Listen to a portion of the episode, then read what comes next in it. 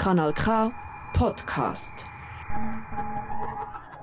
Wir trauen uns ins Bücherlabyrinth. Ein Gast, ein Buch. Live aus der Stadtbibliothek Aarau.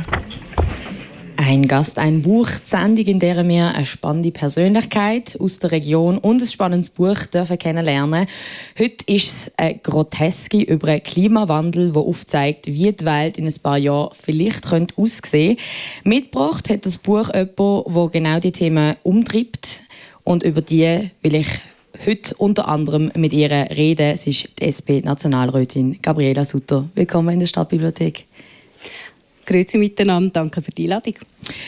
Ich freue mich mega fest, mit dir heute über ein Buch zu reden, weil ich habe das Gefühl, es könnte mit dir sehr viel Spaß machen. Weil nicht nur hast du äh, deutsche Spruchwissenschaft studiert und Geschichte. Ich habe gelesen, dass du auch in einem Buchladen früher geschafft hast. Und ich finde das so cute. Das ist so für mich der idyllischste Job, den man haben kann. Äh, kannst du ein bisschen erzählen, wie das damals gekommen ist und was das so mit deiner Leselust gemacht hat? Ja, ich habe ähm, im zweiten Hauptfach eben deutsche Literatur- und Sprachwissenschaften studiert an der Uni Zürich, schon lange her, vor äh, fast 30 Jahren.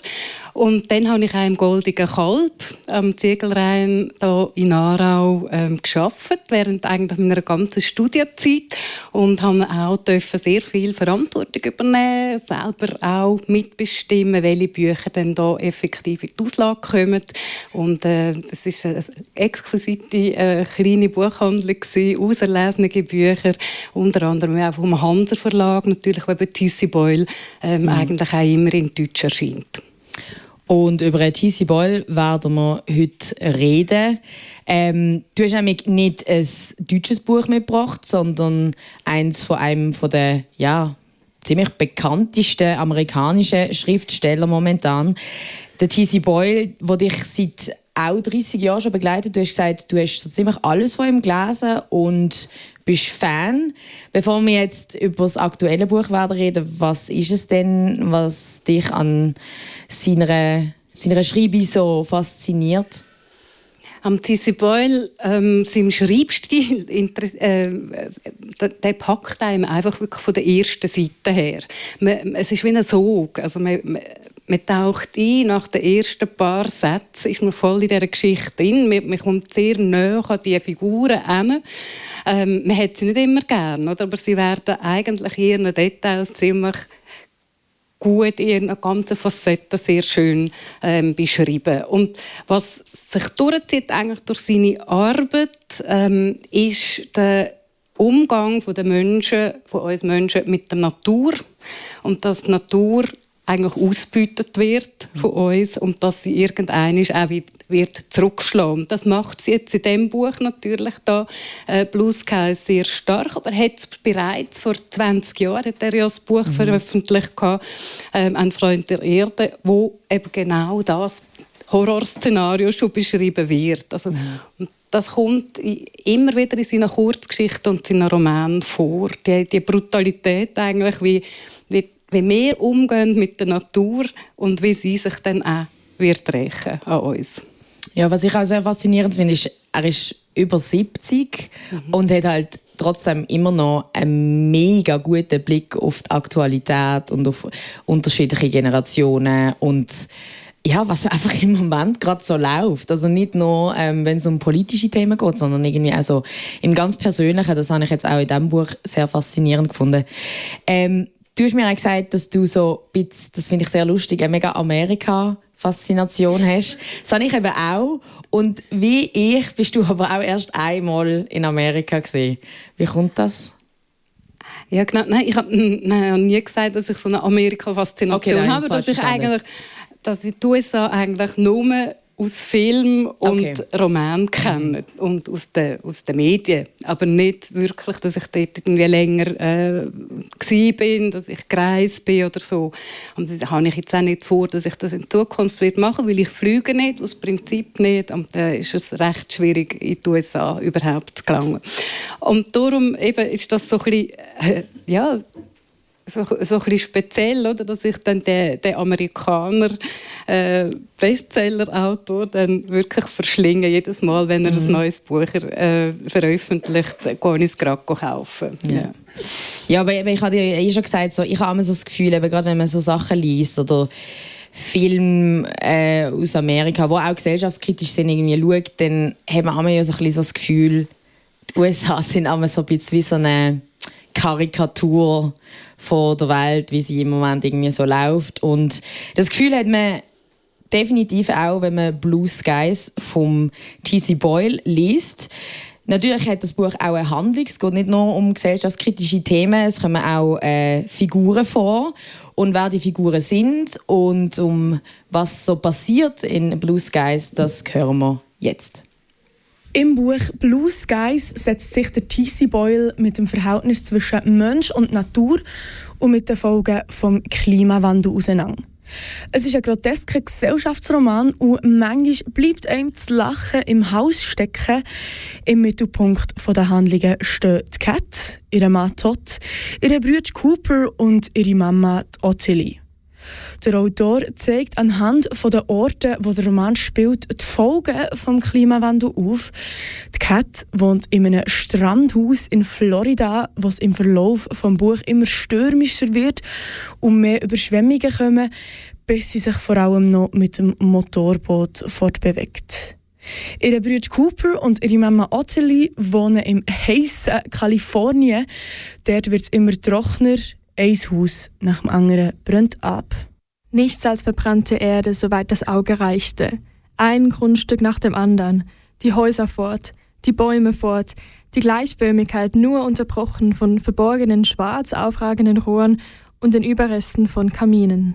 Ganz am Anfang vom Buch kauft Kat sich eine Schlange, vor allem als cooles Accessoire für ihre Internetpersönlichkeit.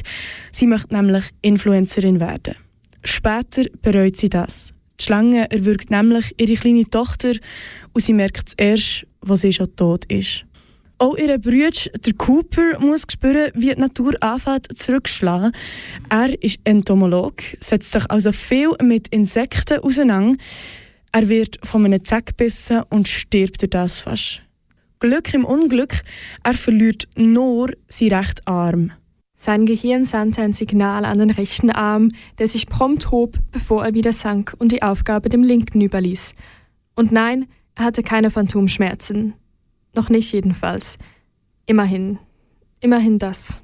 Die Mama von Cooper und Kat, die Ottilie, möchte gerne umweltbewusster leben, indem sie anfängt Grillen zu züchten, die sie als Eiweißquelle möchte essen und ein Bienenvolk hat. Beides stirbt aber überraschend und das sind nicht die einzigen toten Insekten im Buch. Auf mysteriöse Art und Weise sterben in Kalifornien fast alle Insekten praktisch über Nacht. Ob das Ganze am Schluss doch noch zu retten ist oder ihre Vollkatastrophe endet, erfahrt man, wenn man das Buch liest. Das ist Florina Jufer aus der Kanal K Ausbildungsredaktion mit dem Beitrag über das Buch Blue Skies vom TC Ja, das Lachen, das einem im Hals stecken bleibt, ist dir das auch so gegangen, Gabriela? Dass dir das Lachen im Hals stecken geblieben ist, ist dir das auch so gegangen?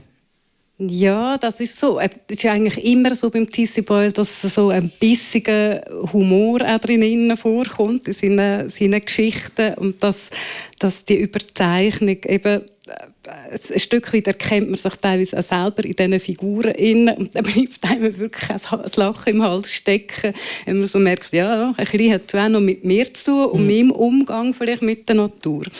Ja. Es ist mir irgendwie so ein bisschen bei der Serie Black Mirror gegangen, wo ja teilweise auch so ganz absurde äh, Szenarien in der in der Zukunft. Und dann eben merkt man auch, dass sie gar nicht so absurd sind und dass man eben teilweise eben schon recht nah dran sind eben, es passiert unglaublich viel in diesem Buch. Der Cooper äh, verliert seinen Arm wegen einer Zack.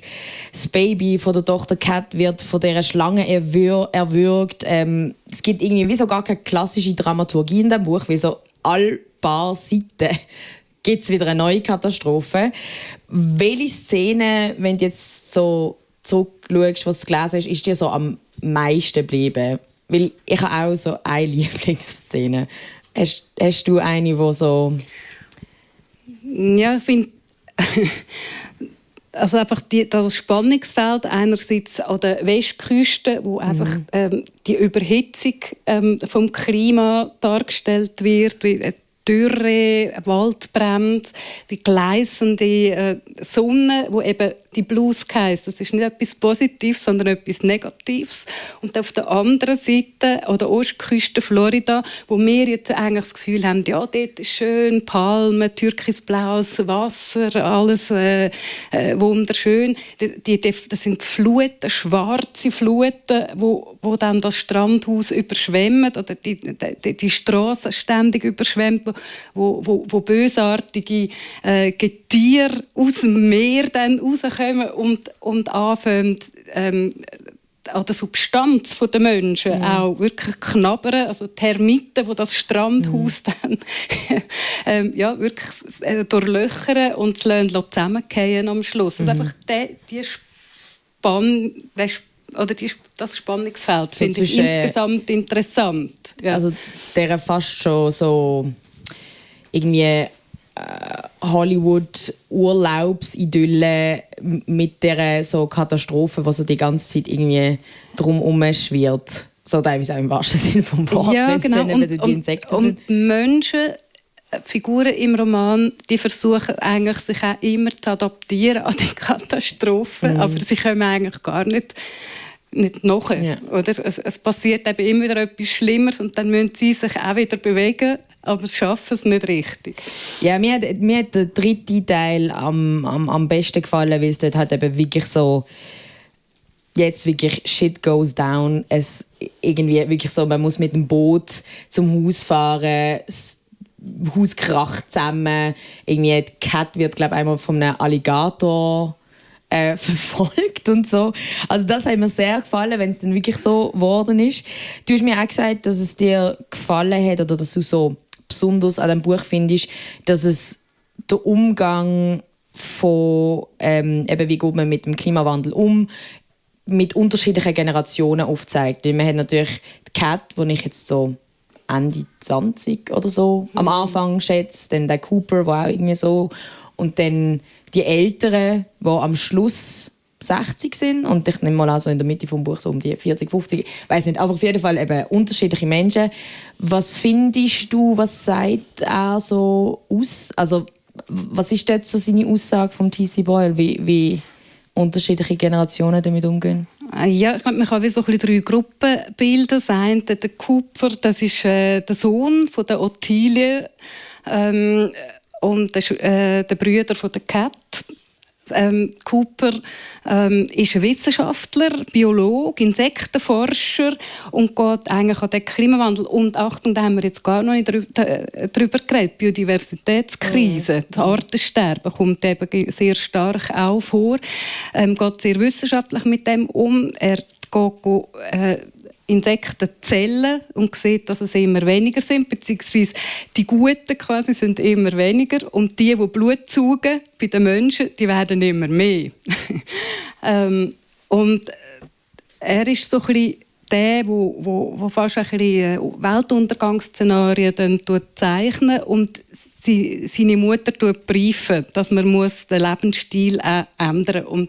Seine Mutter Totilia, eben die etwa 70-jährige ähm, Frau, die versucht dann das auf ihre Art, indem sie beispielsweise sagt, okay, wir verzichten auf Fleisch, aber wir verzichten nicht ganz auf Fleisch und, und stellen irgendwie auf äh, vegane Ernährung um oder vegetarische Ernährung, sondern wir nehmen wir essen Insekten. Essen. Und dann kauft sie sich so eine Insektenzucht ähm, und, und serviert das ihren Gästen.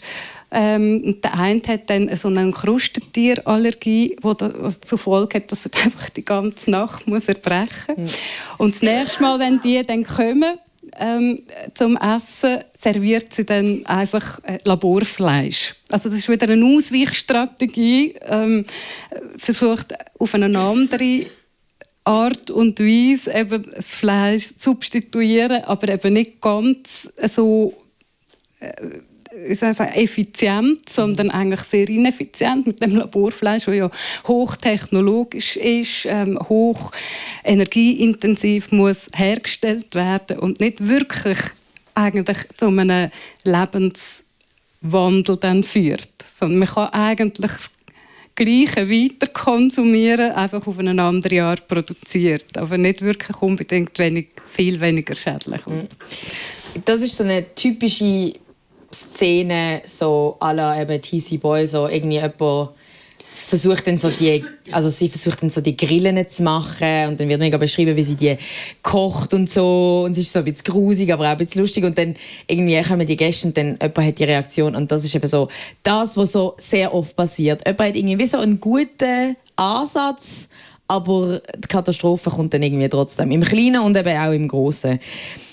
Ich habe das eben noch lustig gefunden, dass du das so raus, also so betont hast mit den unterschiedlichen Generationen, weil ich habe das irgendwie nicht so mega empfunden. Ich habe dann gedacht, vielleicht will er aber auch nicht unbedingt jetzt so in die Klischees, so irgendwie die Jungen, die mega klimaaktivistisch sind und die Alten, die irgendwie äh, es denen egal ist und so. Ich habe irgendwie so gefunden, sie sind alle so bits, aber nicht richtig und man könnte dadurch irgendwie auch nicht so eine mega halt ja, verwandt, also so eine Entwicklung durch, aber ich habe das Gefühl, um das geht es natürlich auch ein bisschen so.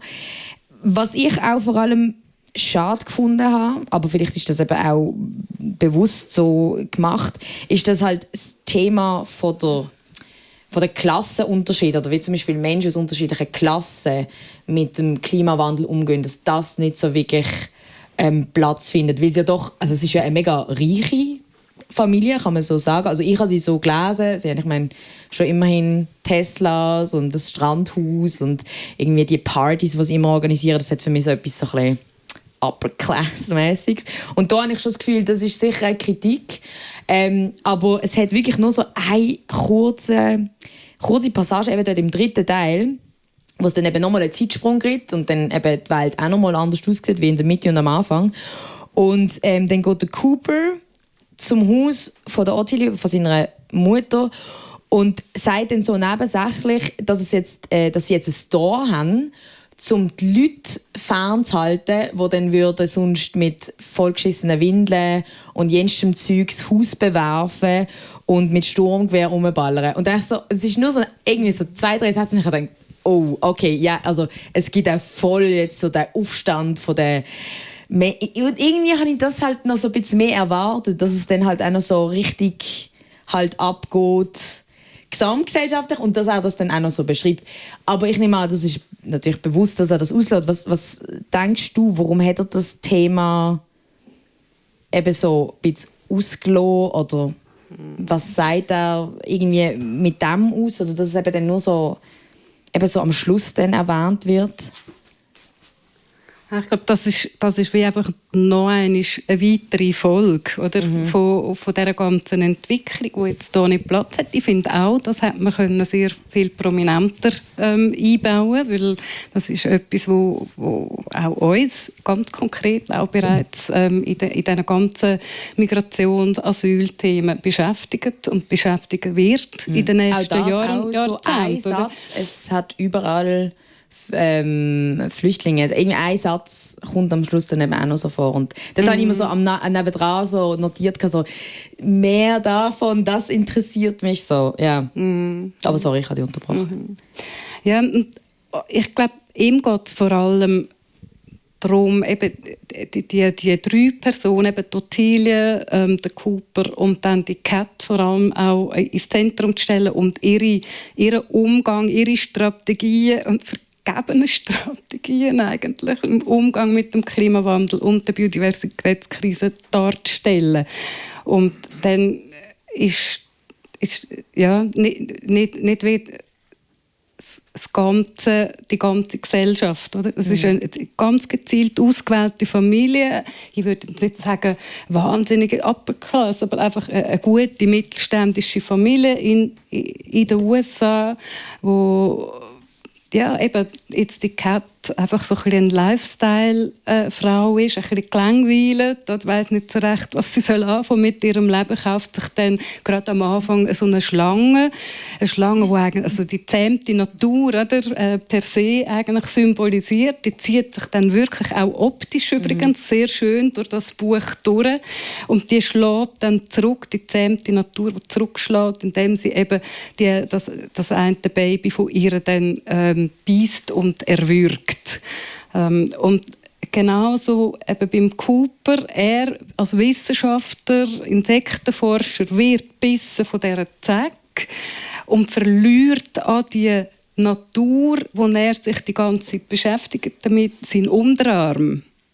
Ähm, also es ist, äh, ja, ich glaube, das ist, ist, ist wie wichtiger gewesen für Tissy Boyle, das in Detail zu beschreiben, als äh, jetzt äh, wie den Fokus wegzunehmen, weiter weg, von weiter weg zu beleuchten, was der Klimawandel, die Klimakrise mit unserer ganzen Erde mhm. anrichtet und mit der Gesellschaft in den verschiedenen Staaten.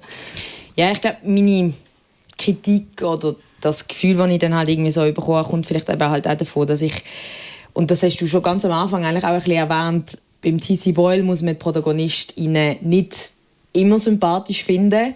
Aber jetzt gerade bei ihnen muss ich wirklich sagen, dass mich die drei so von nerven. Und ich glaube aber auch, also ist, es ist natürlich auch äh, der Sinn von der Sache, ähm, dass, äh, dass man sich irgendwie kritisch ihnen gegenüber, also dass man mit ihnen kritisch ist, aber einmal habe ich dann halt wie nicht wie eben die Empathie gar nicht können auf, auf also bekommen für, für die Leute.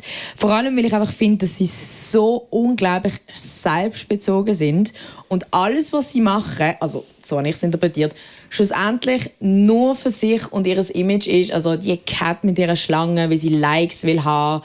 Dann bei der Ottilie habe ich eben auch immer das Gefühl, wenn sie die Insekten macht und so, schlussendlich, wie sie halt einfach ihre Freunde beeindrucken mit ihren neuen Kochkünsten und so. Oder dann eben der Cooper, wenn er den Arm verliert und dann so damit ja dann irgendwie auch Frauen will, also er betrügt ja dann seine Freundin. Also, also alles so ein bisschen Leute, die moralisch auch fragwürdige Sachen machen und so.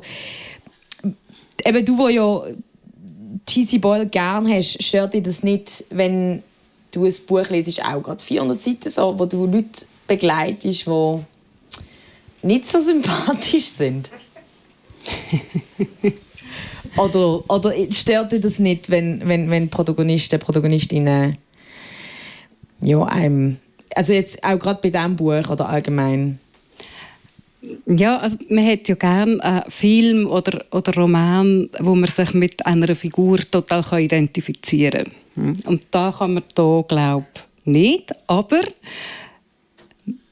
und das, das tut eben weh auch. Oder? Man sieht sich dann gleich vielleicht zum Teil in einzelnen Handlungen von diesen Figuren. Mhm. Also eben, dass man so Ausweichstrategien ähm, macht. Also, ein Beispiel auch, äh, es wird immer heißer an der Westküste, ähm, Pool werden immer mehr voll Algen und, und Insekten, wo drin sind. Entsprechend kippt man einfach mehr Chlor drin ins Wasser, um eben den den normalen Lebensstil können aufrechterhalten und dann gleich noch die Abkühlung können in dem Pool ähm, überzukommen. Also statt dass man dann sagt, also sich wie grundsätzlich Gedanken macht, was mhm. muss man eigentlich im ganzen Lebensstil ändern. Also, es ist wirklich eine Anpassung vom Lebensstil an die neue Situation, aber indem man man möchte eigentlich gewohnte Niveau immer weiter behalten.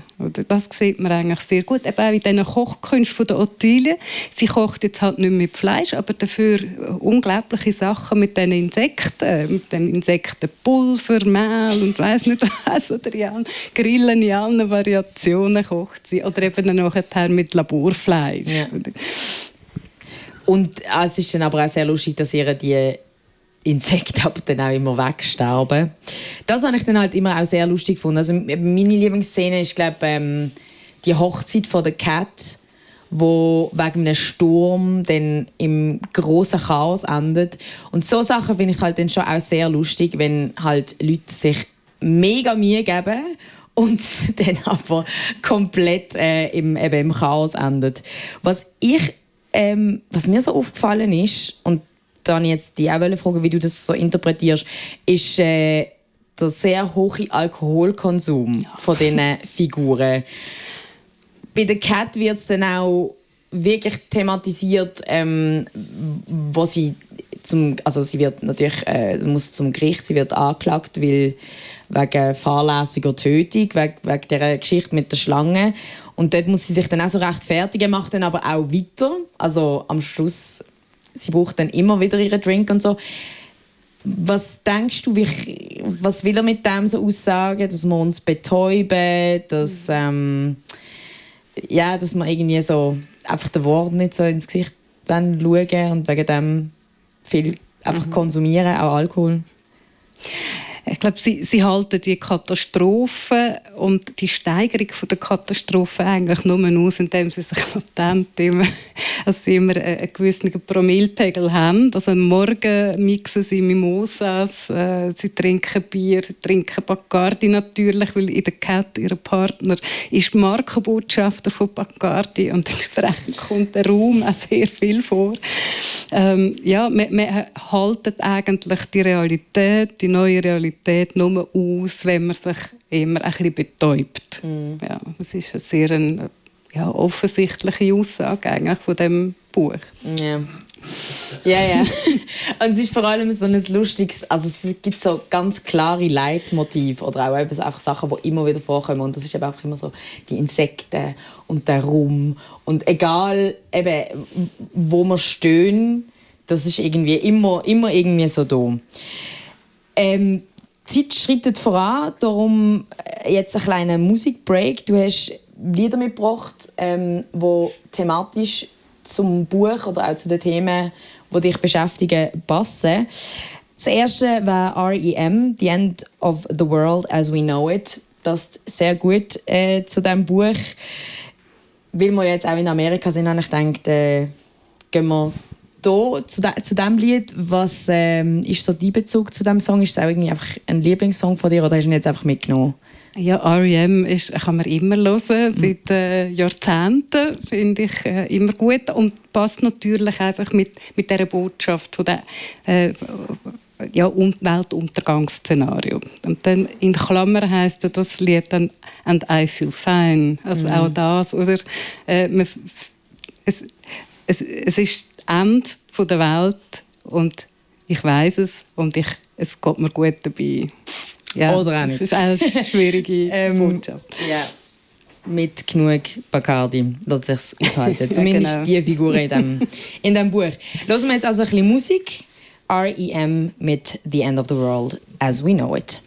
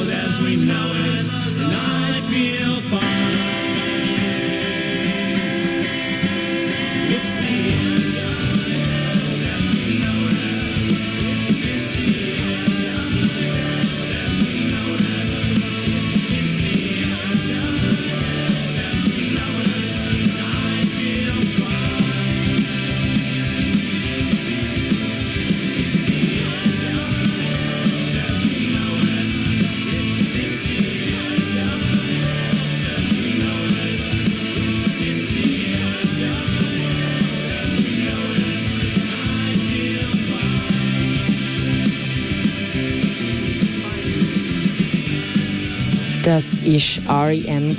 mit The End of the World as We Know It auf Radio Kanal K am Sonntagmorgen bei ein Gast ein Buch. Die Welt, wie wir sie kennen, geht auch im Buch Blue Skies vom T.C. Boyle zu Ende. Das Buch, äh, über das wir heute reden, das Buch, das Gabriela Sutter heute mitgebracht hat. Ein Buch, das die Auswirkungen vom Klimawandel mit viel schwarzem Humor anhand von einer Familie aufzeigt und ein Buch, wie du, Gabriela, auch findest, uns den Spiegel ein vorhaltet.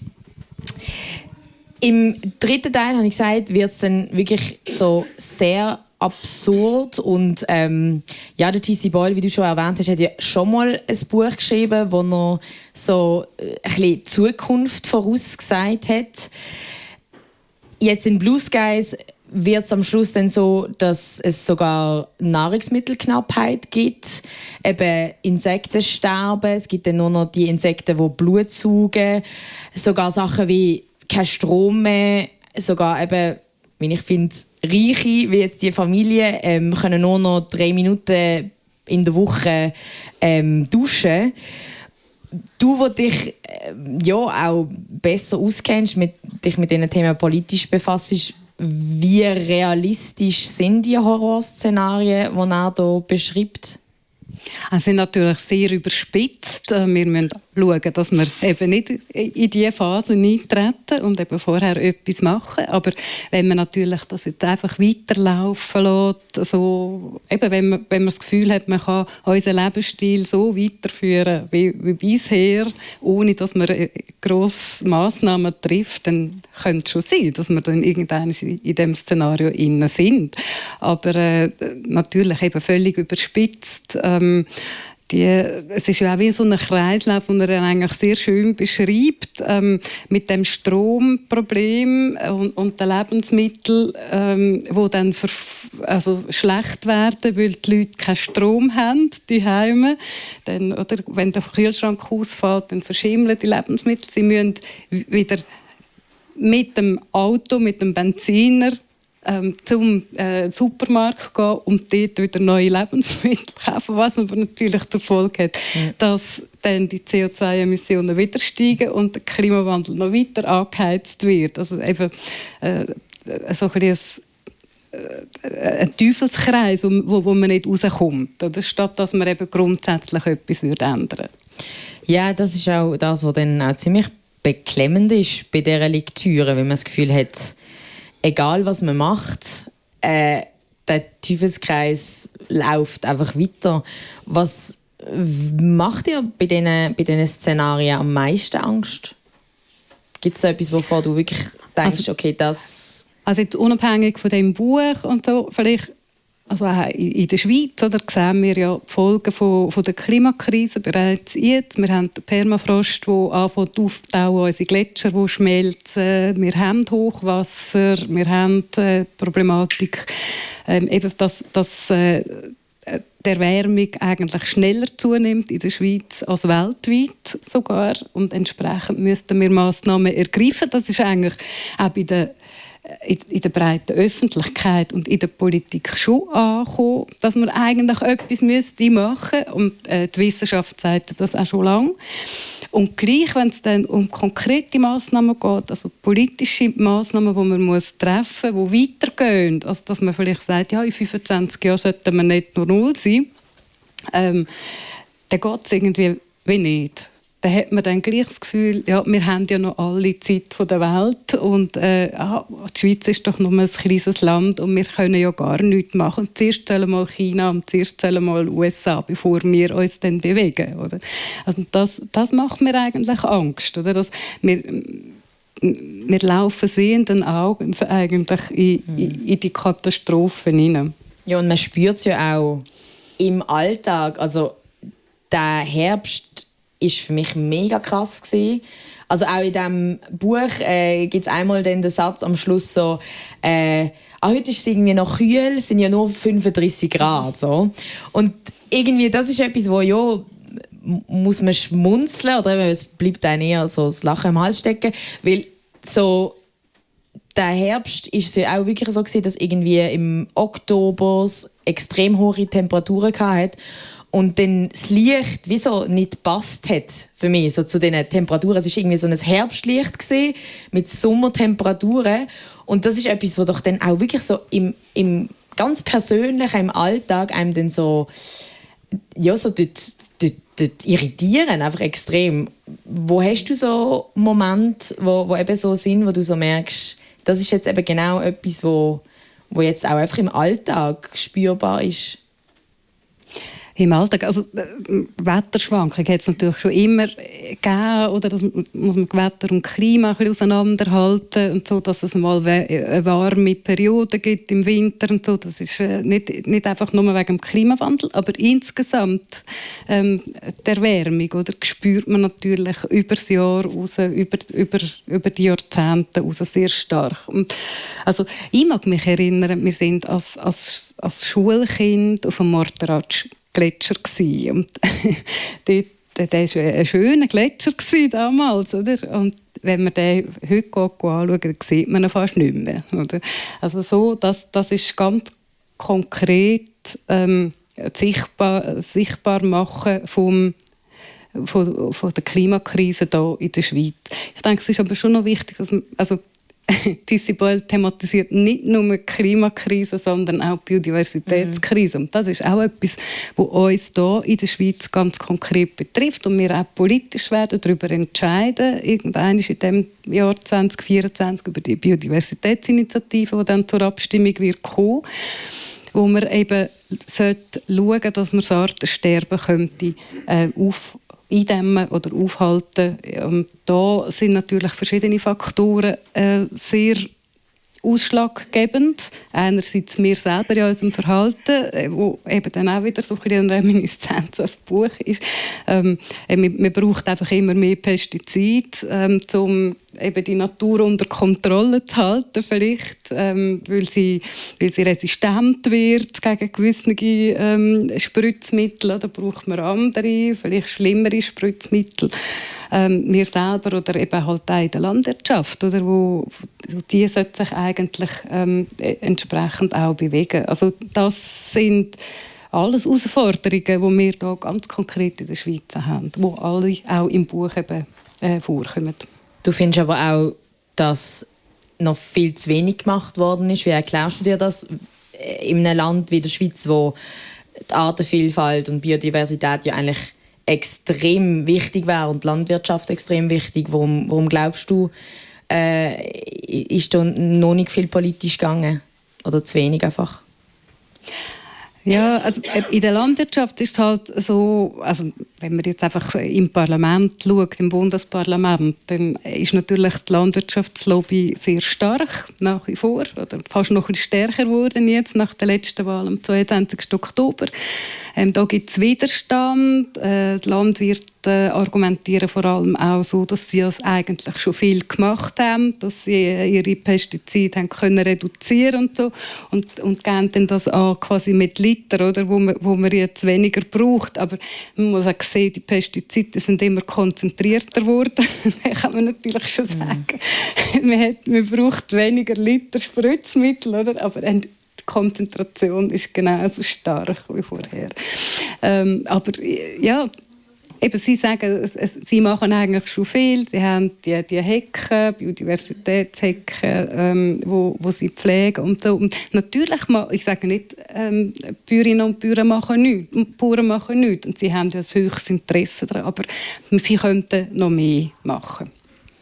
Wie erklärst du dir, dass es im Jahr 2024 immer noch Leute gibt, die nicht daran glauben, dass der Klimawandel äh, menschengemacht ist? Ja, das ist jetzt gerade jetzt diese Woche ähm, so eine Umfrage rausgekommen. Ich glaube, jeder, je- jeder Sechste oder so. Äh, Ich äh, weiß es auch nicht, aber also, ja, ähm, man hört es leider immer wieder. Nicht, und das hat natürlich auch viel vielleicht auch mit, mit der De Desinformationskampagne, je nachdem zu tun, von gewissen Medien oder Leuten, die Medien nur sehr also so spezielle Medien, sagen alternative Medien, ähm, konsumieren auf diesen Telegram-Kanal, irgendwie sich informieren und nicht auf die Wissenschaft hören. Man, also die Wissenschaft zu 99 Prozent oder sagt, es ist menschengemacht, die, die Klimakrise. Und wir, wir, haben, wir hätten Technologien, um die Klimakrise können bekämpfen. Wir müssen sie nur anwenden. Es ist der politische Wille, der fehlt, oder? Zum Teil, damit wir äh, wirklich schnelle, Ma gute, griffige Massnahmen können ergreifen können. Aber es ist schon erschreckend, oder? wenn man sieht, eben, dass so viele Leute offenbar nicht einmal daran glauben, dass also an die, an die Wissenschaft auch nicht glauben, oder? Äh, wo, eigentlich die Erkenntnisse sehr sehr fundiert abgestützt sind. Und was mich auch erschreckt, ist, wir haben jetzt die Weltklimakonferenz in Dubai, das schon das schon mal äh, die Örtlichkeit vielleicht hoch, hoch problematisch und gewählt, aber äh, dass man dort nicht einmal kann sich auf ein Ausstiegsdatum einigen ähm, bis wenn dass wir eben kein Öl und Gas mehr dürfen verbrennen. Das finde ich schon erschreckend, wenn wir also alle Zeichen äh, stehen so, dass wenn wir nicht aufhören, die fossilen Energien zu nutzen, dass wir wirklich in eine, in eine große Katastrophe hineinlaufen. Und dann könnte man doch das Bekenntnis eigentlich abgeben, weil eben Technologien hätten wir. Aber nein, auch dort gibt es wieder Ausweichstrategien. Man sagt dann, ja, man will ähm, äh, die CO2-Abscheidung ähm, und Speicherung ähm, fördern, also dass man dann halt gleich weiterhin fossile Energien verbrennt, dass man dann das CO2 aber abscheidet, aber mit, mit energieintensiv oder stromintensive Technologien und nachher in Boden irgendwie neu in der Nordsee äh, ehemalige Erdgaskammern reindrücken. Also statt dass man sagt, nein, wir hören auf, das zu konsumieren und wir, wir, wir versuchen es mit den neuen ähm, erneuerbaren Energien. Und das, das ist äh, schon eine gewisse Hilflosigkeit, die man da als Politikerin auch, auch hat, wenn, wenn nicht mal solche äh, einfache ähm, ja, Beschlüsse können gefasst werden Ja, und das ist extrem frustrierend, weil ich denke auch, es geht nicht ohne ganz konkrete ähm, Maßnahmen und auch Gesetze. Machen wir jetzt noch kurz eine zweite Musikpause mit einem sehr passenden Song, nämlich Klimawandel von Stahlberger. Wir suchen immer chlis schlecht, aber wir finden's nicht so recht. Wir sind zufrieden und alles ist ein bisschen klein. Aber jetzt sind wir endlich mal bei etwas Grossem dabei. Skifahren ist vorbei ohne Schnee. Eine Mondlandschaft ist der Bodensee. Der Eis vertrocknet und auch die Rüsse. Aber nicht mehr lang, weil das Meer kommt zu uns, da ist der Klimawandel. Da ist der Klimawandel. Dampfschiff fahren auf dem Vierwaldstätter. Meer wird plötzlich viel, viel glätter. Wasserflugzeug landet in Kloten. Durch den Gotthard fahren Unterseebooten Auto. Kannst jetzt eintauschen lassen. Gegen Motorboot und Velo gegen ein Pedalo. Die Schwimmwestenhersteller werben um Kunden. Und endlich, endlich ist das Rheintal verschwunden, dank Klimawandel. Dank Klimawandel. Ja, wir freuen uns, nur der Elga warnt uns davor. In ein paar Jahren ist das Ende dieser Insel, da ist eine Gefahr. Wir sagen, Elga ist zwar wahr, aber da ist halt der Klimawandel. Da ist der Klimawandel.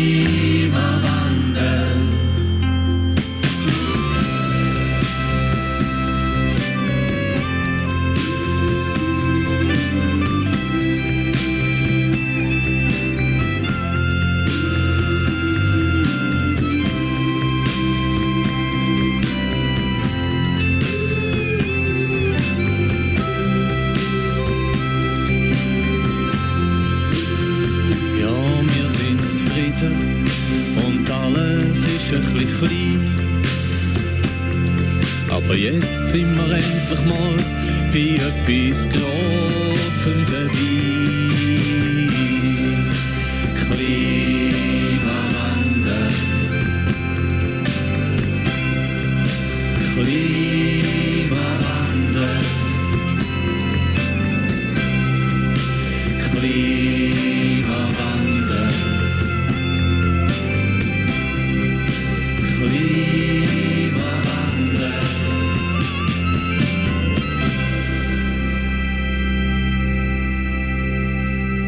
Stahlberger mit Klimawandel auf Radio Kanal K.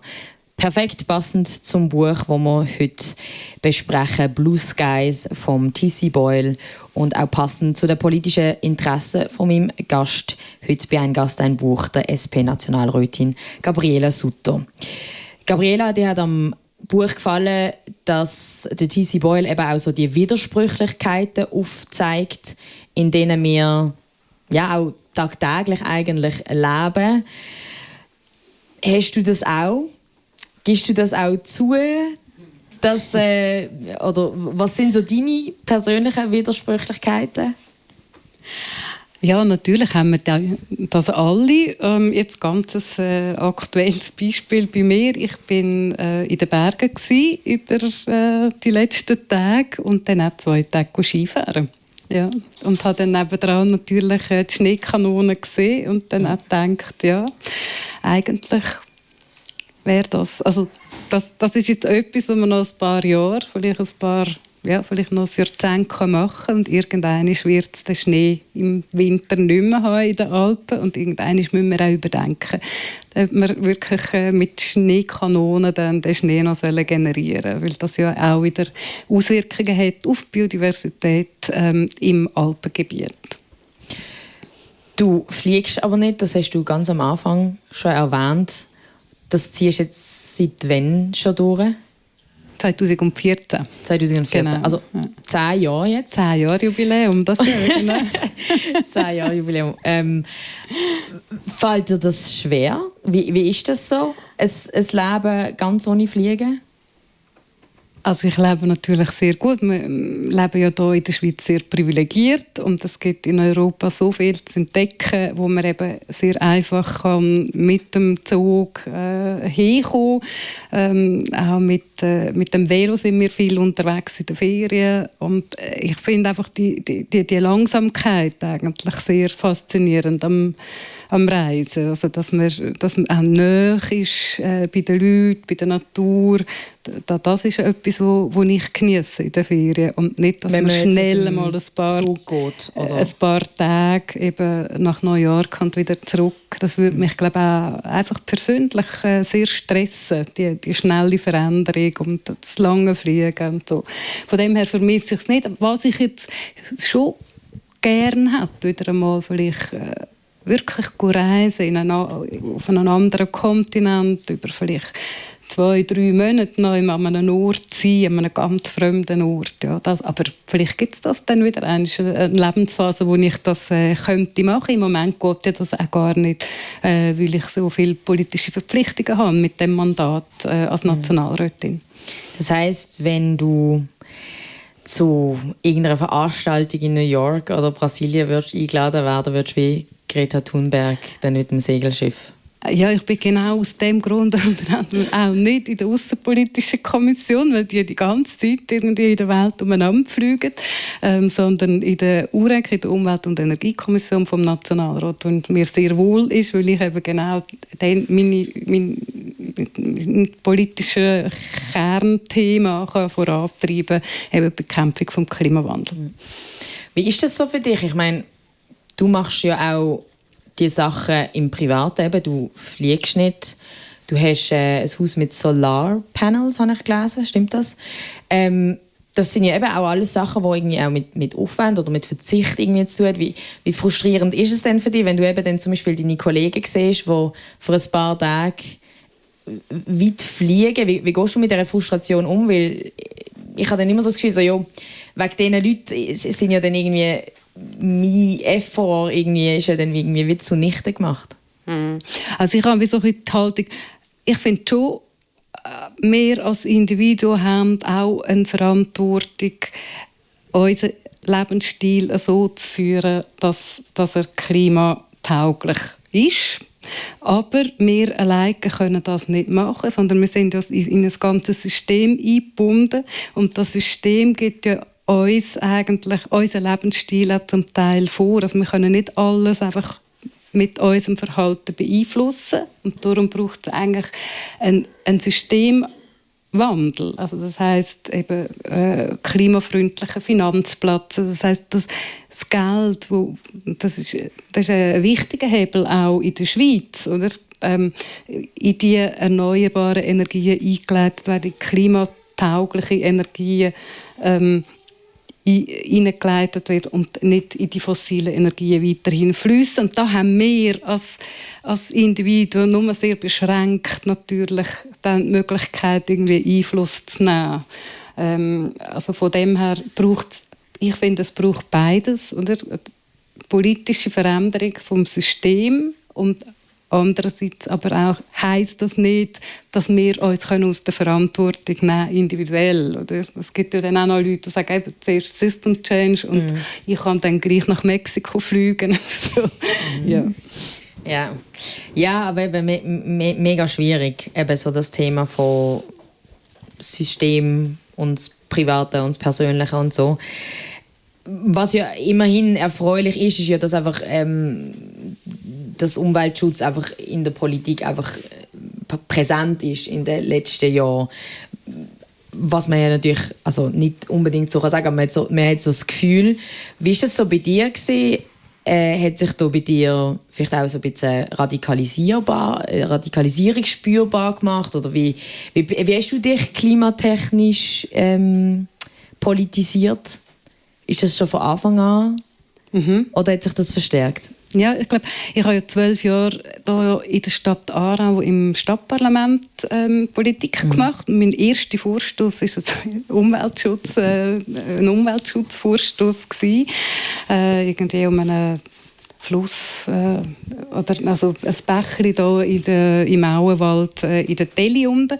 Aber ähm, ja, ich habe mich natürlich dann vor allem auch mit Energiethemen auseinandergesetzt ähm, und klimapolitisch eigentlich haben wir in der Stadt Aarau ähm, dann eine Initiative lanciert. Ähm, das war irgendwie 2011 oder so. Gewesen. Da haben wir eben äh, Ziel äh, Netto Null äh, äh, in, in der Verfassung eigentlich von der Stadt Aarau können schreiben mit einem Gegenvorschlag. Dann. Also das, das äh, eben seit, seit vielleicht zwölf Jahren oder so tue ich mich intensiv mit dem beschäftigen.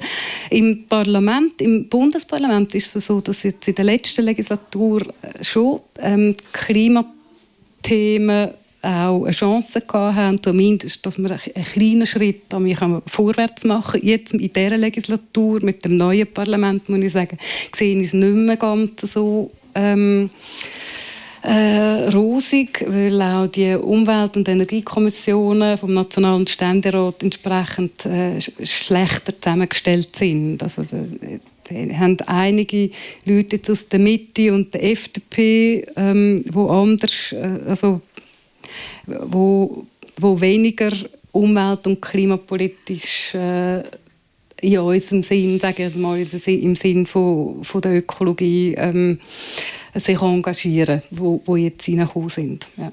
Ich muss noch zufügen, das Wort radikal finde ich in diesem Kontext ist bei mir positiv.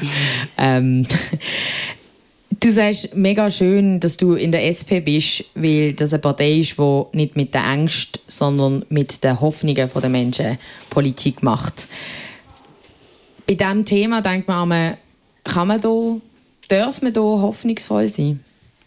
Also man muss hoffnungsvoll sein, wenn man Politik macht. Sonst könnte man ja, also das ist mir einfach äh, ja, äh, hat eine fatalistische Haltung und äh, lässt es einfach so ein bisschen schädern. Nein, ich bin, ich bin äh, zuversichtlich, dass man gleich vorwärts kommt und dass eben dass die Leute auch auf der rational, also rational zur Einsicht gelangen, dass wir etwas verändern und dass es eben wichtig ist, griffige Massnahmen zu ergreifen. Auch wenn es halt lang und beschwerlicher Weg ist und nur mit kleinen Schritten vorangeht. Es geht immer wieder halt dann gleich voran. Und es gibt auch eine übernächste Legislatur, nicht nur die nächste. Oder? Man muss halt einfach langfristig denken.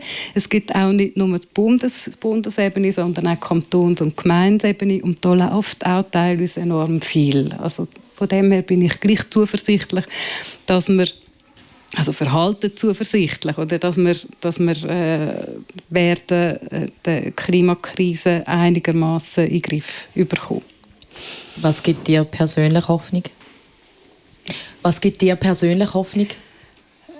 Ja, einfach die, die kleinen Erfolge, die man dann halt gleich ab und zu mal wieder hat, äh, kleine ähm, Rückmeldungen aus der Bevölkerung, äh, die, die Bestätigung oder Motivation oder äh, ziehe ich schon aus, aus diesen Rückmeldungen. Wir kommen als Politikerinnen und Politiker immer wieder äh, Mails über, auch mit Anregungen wo, wo aus der Bevölkerung ähm, mit neuen Ideen und da, das finde ich wunderbar. Wir können ja nicht überall ähm, da sein, wir können nicht alles wissen, sondern wir sind genau darauf angewiesen, dass die Leute auf uns zukommen und eben neue Inputs liefern und das, das passiert und so funktioniert es. Also der Austausch mit anderen Menschen dadurch, dass du sehr laut bist bei diesen Themen.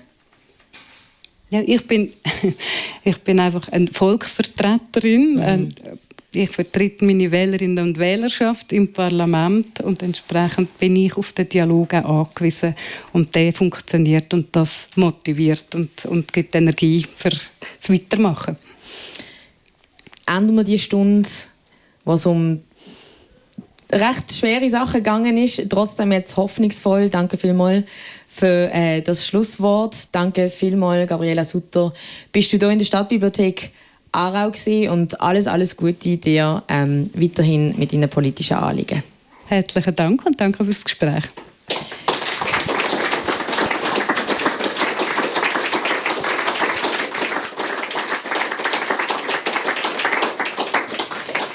Das ist die erste Folge «Ein Gast, ein Buch im neuen Jahr» gewesen.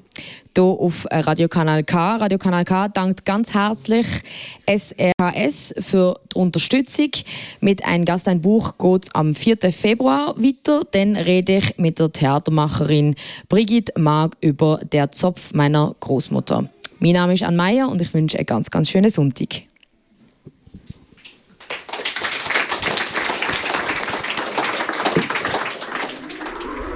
Das ist ein Kanal K Podcast.